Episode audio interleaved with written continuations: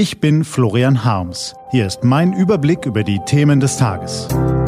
T-Online-Tagesanbruch, was heute wichtig ist. Freitag, 18. Dezember 2020.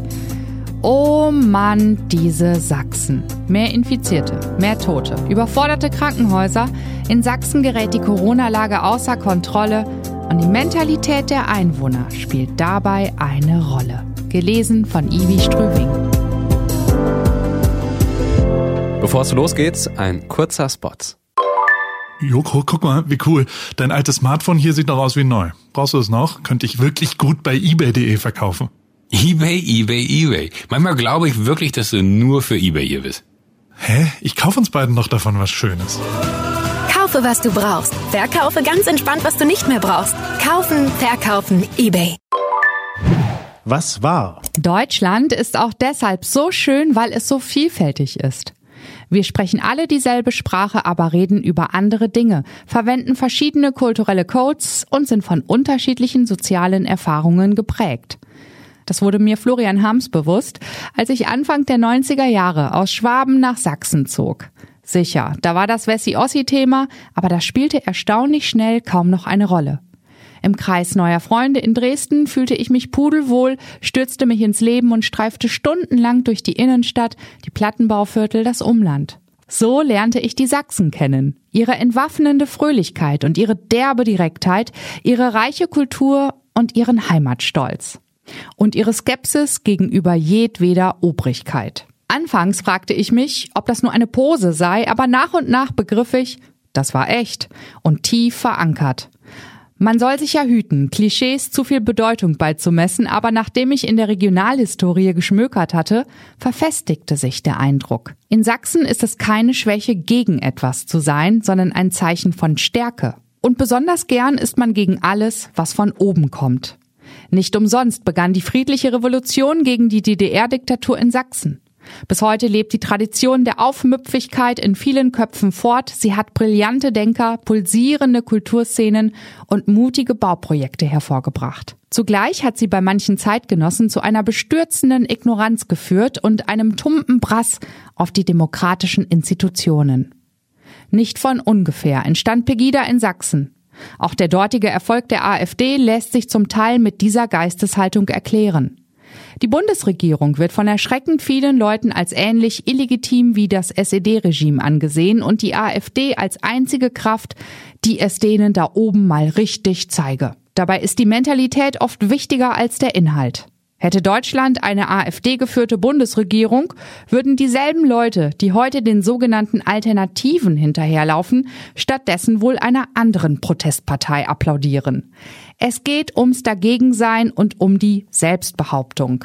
Dafür braucht es einen Popanz und der besteht in diesem Jahr eben nicht aus der Flüchtlingspolitik oder dem Euro, sondern aus den Masken und dem Abstand und den Desinfektionsmitteln und dem Lockdown und dem ganzen Rest der anmaßenden Regeln, die das Regime in Berlin sich ausgedacht hat, weil es eben so anmaßend ist. Diese Ansicht hört man in Sachsen nicht nur gelegentlich, sondern ziemlich oft. Beileibe nicht von allen, klar, auch dort lebt eine Mehrheit vernunftbegabter, einsichtiger und rücksichtsvoller Bürger. Aber die Vehemenz, mit der die Einhaltung der Corona-Regeln verweigert wird, ist in Sachsen besonders ausgeprägt. Das hat Folgen. Mit einer 7-Tages-Inzidenz von 415 liegt Sachsen weit vor allen anderen Bundesländern.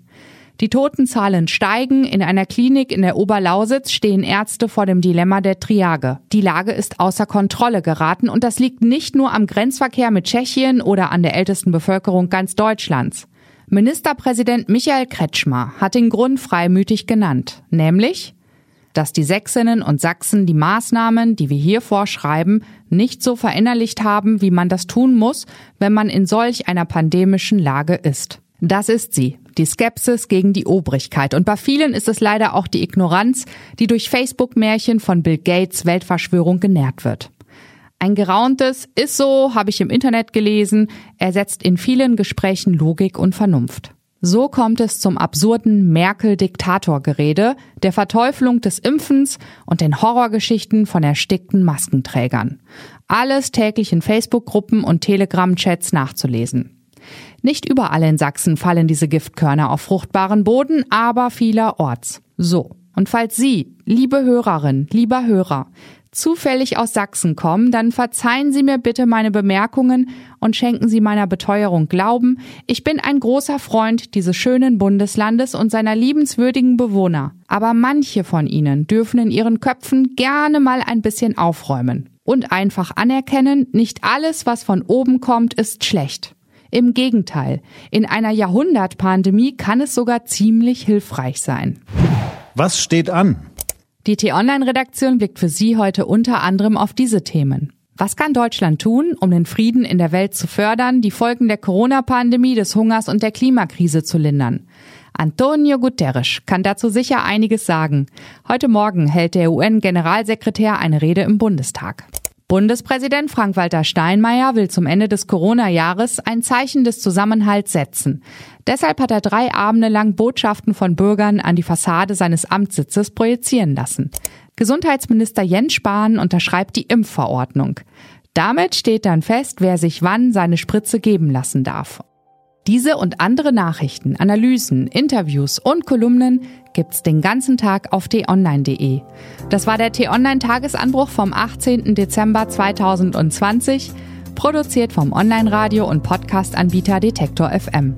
Morgen gibt's den Tagesanbruch am Wochenende mit dem Rückblick auf die wichtigsten Themen der Woche, Analyse und Einordnung.